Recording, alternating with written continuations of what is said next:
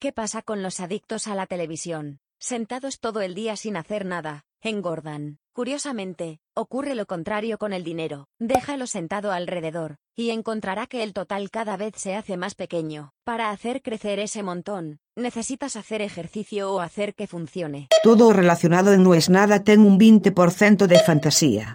Non aceptamos queixas.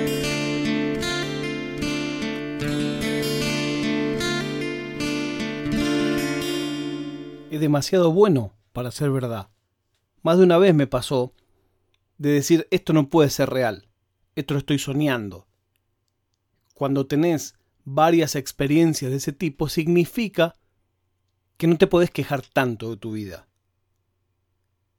Alguna vez me pasó en una fundación a la que yo ayudaba que me invitaron a celebrar un cumpleaños. Y fui. Y me liquidó lo que me dijo el presidente de la fundación. Me dijo, claro, para vos no es nada especial venir a festejar un cumpleaños. Pero en este caso, eran trabajadoras sexuales trans. En este caso, ellas nunca festejaron un cumpleaños. Me costó entenderlo. Bueno, me costó aceptarlo, no entenderlo. Entenderlo es muy fácil.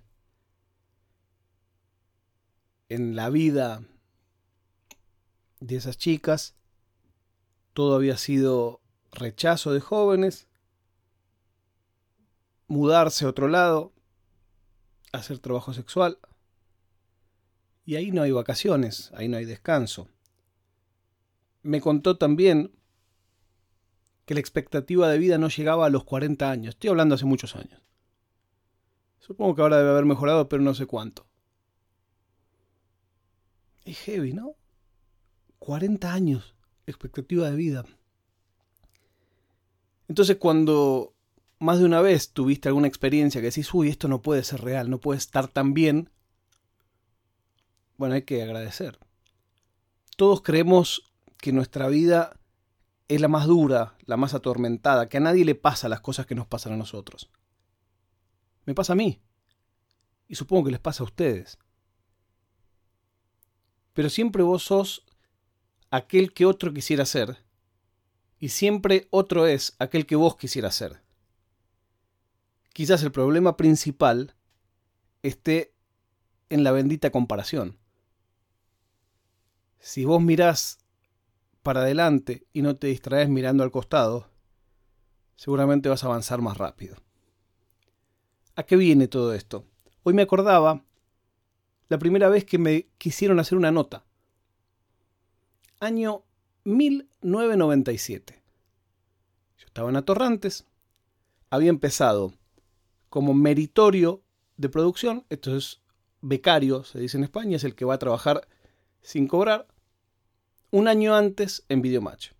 Mi primer trabajo pago fue en Atorrantes como asistente de producción. En poco tiempo pasé a productor y en poco tiempo pasé a lo que yo quería que era delante de cámara. Entre medio, cuando era asistente, cuando era productor, incluso cuando era notero, me pasaba más de 10 o 11 horas por día en la oficina de producción del programa y después dos o tres en el canal donde nosotros estábamos, se grababan otras cosas. Se grababa el programa de cumbia, se grababan las cámaras ocultas de Vale Valeria, que yo iba y espiaba y ahí me acuerdo que lo veía a Álvaro Navia, que todavía no había hecho Waldo, y yo me descostillaba de lo gracioso que era, y su hermano nos escribía a Torrantes diciendo lo tienen que invitar. Entonces yo creo que era uno de los primeros que supe el nombre de Álvaro. Porque en esa época decía, es el que baila con Valeria y no sé qué, todavía no lo había pegado. Y conocía a muchos más. Ahí grababan también la peluquería de Don Mateo, que me acuerdo de a Campi, que yo lo conocía de Lander, decirle, che, ¿cómo haces para trabajar con esto? Así, él, él iba con unos patines que se caía y las minas eran una locura. Yo estaba enloquecido, 24 años, 25 años.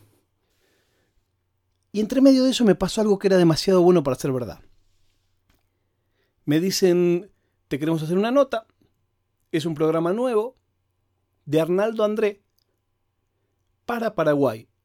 y Arnaldo pidió especialmente que vos vengas en el primer programa. Yo digo, no, esto no puede ser así. Sí, sí, me dan la dirección, qué sé yo. Era en un estudio donde yo sabía que grababan cámaras ocultas para Videomatch. Pero a la vez yo decía, a mí no me van a querer hacer una cámara oculta.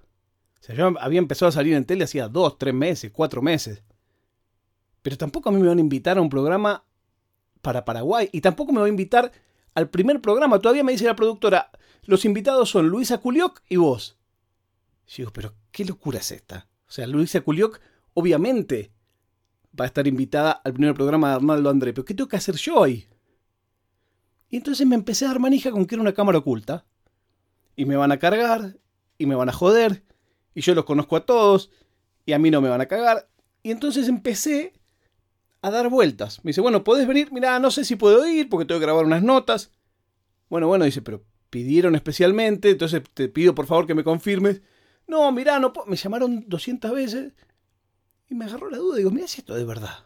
Y yo puedo ir a laburar a Paraguay. Yo siempre tenía la fantasía en ese entonces de ir a trabajar afuera.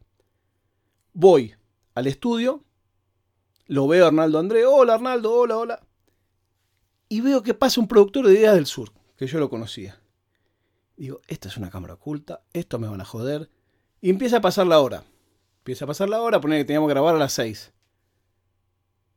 5 y media, 5.45. Y voy y le digo al productor, che, mirá que yo me tengo que ir, ¿eh? Sí, sí, sí, pero que estamos un poquito atrasados. Y esto me van a cargar, y esto me van a cargar. 5.50, le digo, mirá que yo me tengo que ir. Vos me dijiste que grabamos a las 6, yo 6 y 20 me tengo que ir. No, no, dame un segundito que ahí venimos. Y no sé qué. La veo pasar a Luisa Culioc Y yo digo, esto es una joda, no puede ser. Un estudio bastante despojado. Y digo, esto me van a joder, y esto me van a joder. Y se atrasaba y se atrasaba. Hasta que 6 y 14 voy y le digo al productor, mira, yo me tengo que ir. No, pero ¿cómo te vas a ir? Tres meses hacía que yo hacía televisión. En pantalla. Sí, sí, yo me tengo que ir. Vos me dijiste de, a las 6, yo te dije 6 y cuarto me tenía que ir, me tengo que ir. No, bueno, pero siempre se atrasan las grabaciones. Mira, yo no sé cómo grabaron ustedes, yo me tengo que ir. Y me fui diciendo los cagué. No me jodieron. Estos no me hicieron una cámara oculta, que andás a ver para qué era, pero no me jodieron. Pasó un tiempo, hasta que un día viene al público unos tipos de Paraguay, de no sé qué eran, de un diario, de una radio, no sé qué. qué. Entonces me acerco y digo, che, te hago una pregunta. Arnaldo André, ¿hace algo en Paraguay? Me dice, sí, sí, tiene un programa buenísimo de entrevistas que empezó hace muy poco. Digo, ¿y quién, quiénes van? ¿Van gente de acá, de Paraguay? Y el primer programa fue Luisa Culioc. Y te lo juro que yo me quería morir. No era una cámara oculta, era verdad. Nunca entendí qué habría visto Arnaldo André, qué me quería entrevistar. Yo era en esa época el boludo del pelo verde. Y siempre me dio vergüenza todas las veces que lo crucé, medio que me escapé, porque digo, este chabón debe decir, este gordo, ¿quién se cree que es? Que cinco minutos tarde y se fue. Y yo me fui convencido de que yo los había jodido. Y me jodí yo. A veces las cosas son demasiado buenas para ser verdad.